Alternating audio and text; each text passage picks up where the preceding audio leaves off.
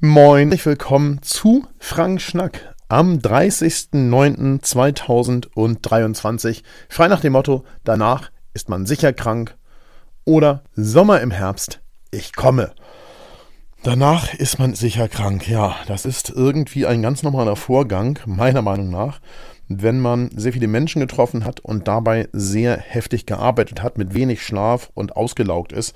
Mir ist das in den letzten Jahren eigentlich nach den Herbstfotoreisen oft so gegangen. Besonders nach den Doppelreisen Mallorca-Fotoreise, also erst eine Basisreise, dann eine fortgeschrittene Reise. Die gibt es ja tatsächlich dieses Jahr das erste Mal seit 2009 in dieser Konstellation nicht. Gut, 2020 im Pandemiejahr ist es ausgefallen. Sonst hat es immer stattgefunden. Und ähm, Danach war ich nicht mehr krank, weil irgendjemand krank angereist war, dann mit dem zusammenhing, äh, irgendwie eine Woche über und dann, äh, wenn das in der ersten Woche war auf der Basisreise, dann hat der Körper das irgendwie die zweite Woche noch ausgehalten, ist nach Hause gekommen und dann war man krank. Ganz normal. Und so habe ich mir gedacht, ist es bestimmt auch nach der Fotopia 2024, 2023, 2023. Denn, ja, was soll ich sagen? Fotopia 2023, das war schon anstrengend. Und es waren ja vier Tage Messetrubel. Um, ähm, und ich habe eigentlich erwartet, dass ich wahrscheinlich krank im Bett liege. Ich habe sicher so um die 200, 250 Menschen umarmt.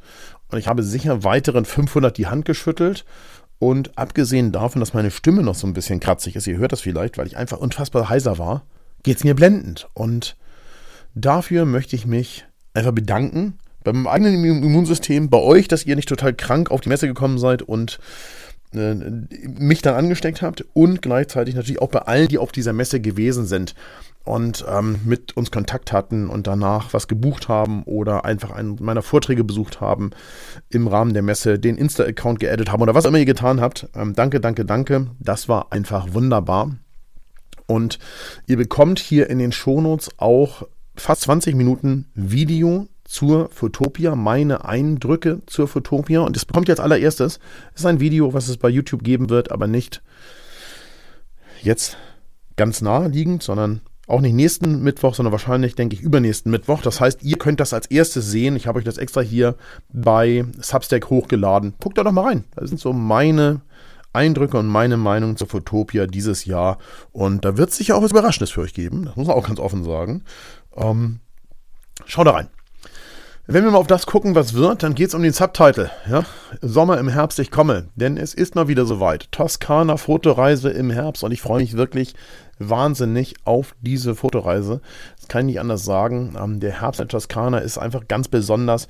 Die Äcker sind abgemäht, morgens hat man Nebel. Es ist so richtig schön, diese Beige-Töne und diese tiefstehende Sonne zum Sonnenaufgang, Sonnenuntergang, die für diese Schatten äh, sorgt.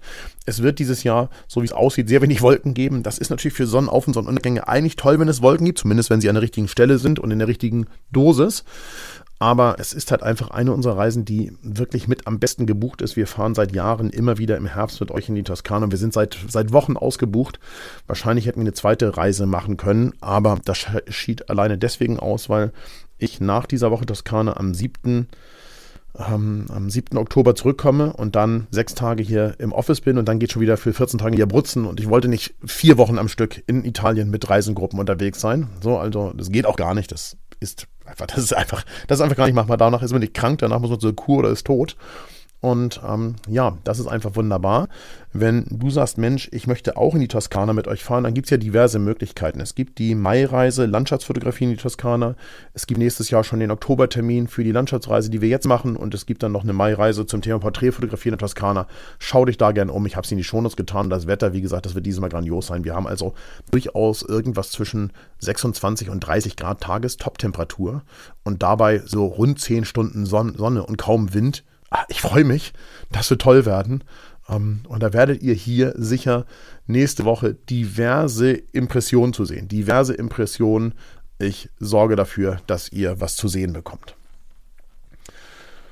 Ähm, gleichzeitig muss man sagen, bin ich sehr gespannt, ähm, ob mein Gepäck morgen mitkommt. Denn, also heute, jetzt wo du das hörst, ich nehme es natürlich am Abend davor auf, ist klar.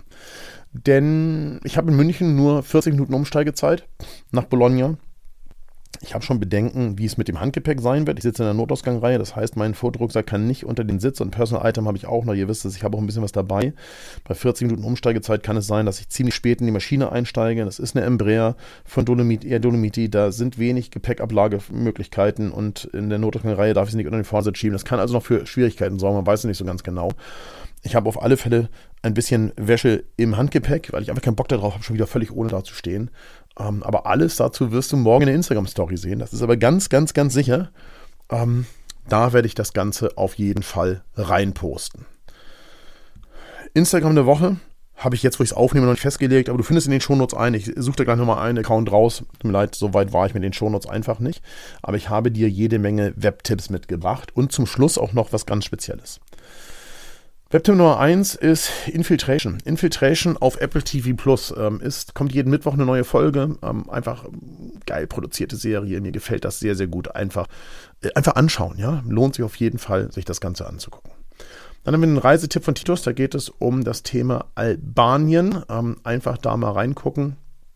Ähm, ist auf spiegel.de. Ähm, Habe ich mir sehr genau angeguckt. Und ja, ist sicher ein interessantes Reiseland. Mir fehlt einfach schlicht und ergreifend die Zeit, jetzt nach Albanien zu fahren. Aber wer weiß, was die Zukunft so bringen wird. Dann haben wir einen Artikel aus der Taz von Titus. Da geht es um das Thema Karabach. Um das Thema Karabach geht es hier ganz zum Schluss auch noch mal ein paar Minuten lang. Ähm, da geht es in der Taz um beide Seiten mit Maximalforderungen und wie dieser Konflikt aufzulösen ist. Der hat sich ja äh, zwangsaufgelöst so ein bisschen, aber ähm, trotzdem sich das nochmal durchlesen, ergibt auf alle Fälle Sinn. Dann haben wir ein kleines YouTube-Video von Barbara, die das geteilt hat. Hier da geht es um Island. Ähm, auch das lohnt sich auf jeden Fall anzugucken. Und ich habe euch noch was von der Tagesschau rausgesucht, tagesaktuell von heute, ähm, was die Flucht der Armenier aus Karabach betrifft. Da spricht man ja von etwa 60.000 Armeniern. Mehr dazu, wie gesagt, gleich. Es gibt einen TV-Tipp von Daniel in der ARD-Mediathek. Da geht es um Georgien. Ähm, ganz generell hörst du ja so ein bisschen, es ist immer wieder Kaukasuslastig und ich glaube, es wird in der Zukunft auch noch ein bisschen anders werden. Aber ich habe natürlich um mich herum geschaut, auch eine große Kaukasus-Community und ich versuche das auch wieder ein bisschen in andere Richtungen hier zu bringen, den Schnack. Aber das beschäftigt mich natürlich auch ein bisschen. Also insofern ähm, von Daniel der Tipp zu Georgien. Ganz normaler Reiseimpression. Und dann habe ich euch noch einen Einblick mitgebracht in den Atlantik. Da geht es um das Thema Wahljagd auf den Färöern. Ähm, eine Dokumentation aus dem ersten, in der ersten Mediathek. Auch das kann man sagen, könnte man sich ganz gut angucken. Und vor ein paar Wochen habe ich euch ja mal erzählt, wie so die gesamte politische Lage auf dem Kaukasus ist. Da habe ich euch nochmal ein Arte-Video rausgesucht, was ich damit schon mal gesehen hatte, aber vergessen habe, mit euch zu teilen. Das finde ich ist eine sehr neutrale Einordnung dessen, wie diese ganzen Konflikte entstanden sind und wie das Ganze völkerrechtlich zusammenhängt. Ähm, ja, ich habe da auch keine Lösung für, aber ich wollte euch das einfach zukommen lassen, dass ihr euch da nochmal einen Überblick verschaffen könnt. Und wie gesagt, es gibt nächste Woche auf alle Fälle Bella Italia hier. Das ist mal vollkommen klar. Mm, ich will noch eine Sache zum Karabach-Thema sagen, bevor es dann nochmal, wie gesagt, was ganz Spezielles gibt. Das Thema Karabach hat mich natürlich beschäftigt, weil ich mit äh, Armenien natürlich Kontakt habe. Viele von euch, die mit mir in Armenien waren, schreiben mir, dass sie mit Armeniern, die wir irgendwo vor Ort getroffen haben und mit denen ihr einfach verbunden seid, über Social Media Kontakt haben und dass sich viele Sorgen machen und so weiter und so weiter. Und Aramis hat ja auch recht Düsteres äh, gepostet auf seinem Insta-Account. Die, die dem nicht folgen, den packe ich euch mal in die Insta der Woche nochmal rein, dass ihr nochmal bei Aramis vorbeischauen könnt. So, ähm, das ist natürlich alles ein bisschen zweischneidig. Also ähm, völkerrechtlich anerkannt ist Karabach ja immer ein Teil Aserbaidschans gewesen, also Bergkarabach. Und ähm, auch wenn da überwiegend Armenier leben, ist es ein Teil Aserbaidschans. Und äh, wenn wir auf der einen Seite verurteilen, dass es in Südossetien und Abkhazien, in Georgien teilautonome Republiken gibt, wo Russland diese autonomen Bestrebungen dieser Volksstämme, sage ich mal, dieser Volksgruppen unterstützt hat. Und wir sagen, das gehört eigentlich zu Georgien. Da muss man natürlich im Zweifel wieder sagen, das ge gehört äh, Karabach einfach zu Aserbaidschan. Äh, auf der anderen Seite ist es immer eine Frage des Wie, finde ich. Und ähm, wie das jetzt gelaufen ist, ist einfach sehr unschön und das wird einfach für sehr viel Konflikte, befürchte ich, in der Region sorgen. Ähm, und äh, da wird es einfach zu Dingen kommen, die wir uns eigentlich nicht wünschen können. Beispielsweise, dass die Demokratie in Armenien vielleicht abgewürgt wird und die alte, korrupte und ähm, diktatorische Regierung wieder an die Macht kommt. Das weiß ja heute kein Mensch, was da passiert. Aber da gibt es natürlich Unruhen im Land und die sind vielleicht nicht ganz unberechtigt. Ähm, und das macht mir insgesamt natürlich schon ein bisschen Sorgen. Ihr wisst es, äh, ich bin mit Aramis gut befreundet, meinem Guide in Armenien. Wir fahren nächstes Jahr auch wieder hin. Also wenn das irgendwie möglich ist, und das wird möglich sein, egal unter welchen Voraussetzungen, fahren wir nach Armenien. Das ist vollkommen klar mit euch, weil es einfach ein tolles Land ist und wir natürlich auch gerade in solchen Zeiten durchaus auch ähm, sehr nah dran sein wollen. Also das ist auch mir ein Anliegen und ich glaube vielen von euch, die mit mir in diese Region reisen, auch. Das ist halt einfach etwas, da wo man nochmal ganz genau auch dann hingucken kann. Das finde ich einfach äh, sehr, sehr, sehr, sehr gut, dass man, dass es so ist.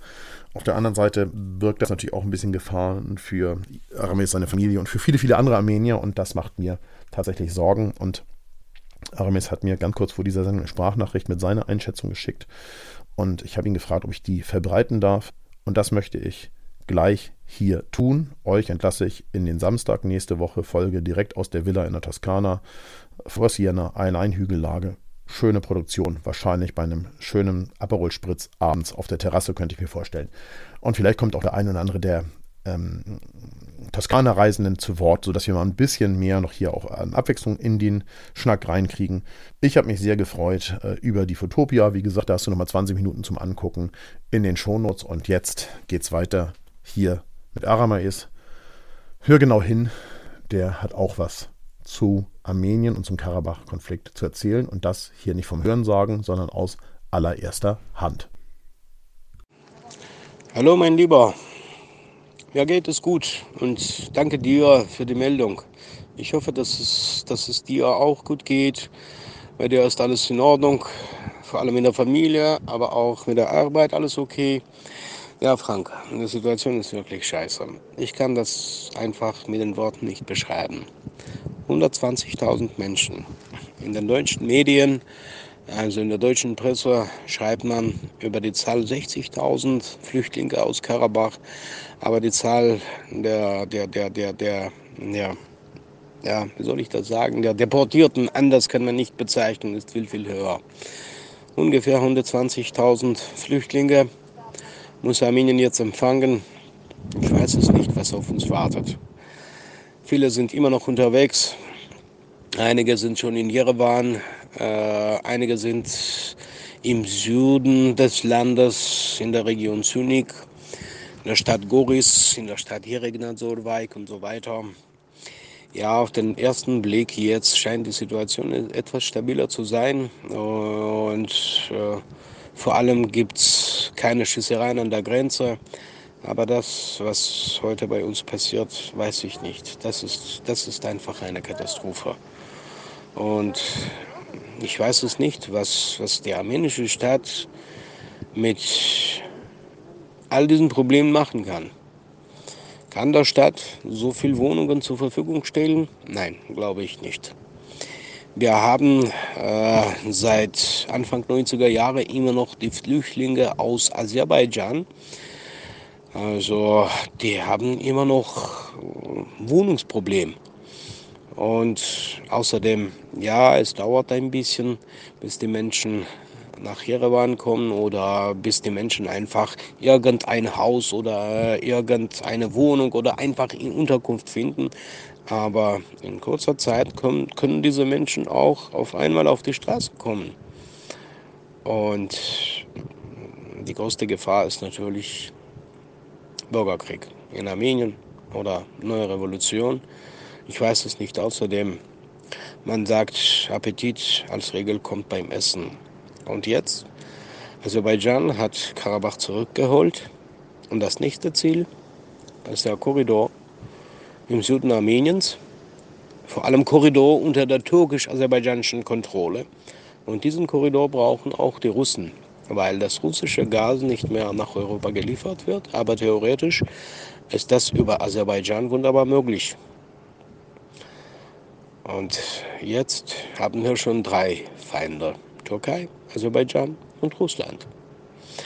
Und wenn eines Tages dieser Korridor entstehen wird unter der russisch-aserbaidschanischen Kontrolle, wird auch ein Krieg anfangen. Das sage ich ganz sicher. Aber trotzdem, ich hoffe, dass der Krieg nicht beginnen wird. So, sonst scheint alles in Ordnung zu sein. Ich bin jetzt mit den Russen unterwegs. Aber das Programm ist ganz kurz und nach dem Tagesprogramm versuche ich irgendwie behilflich zu sein und ja, verschiedene Maßnahmen organisieren wir jeden Tag mit den Freunden, mit den Bekannten, um den Menschen einfach irgendwie zu helfen.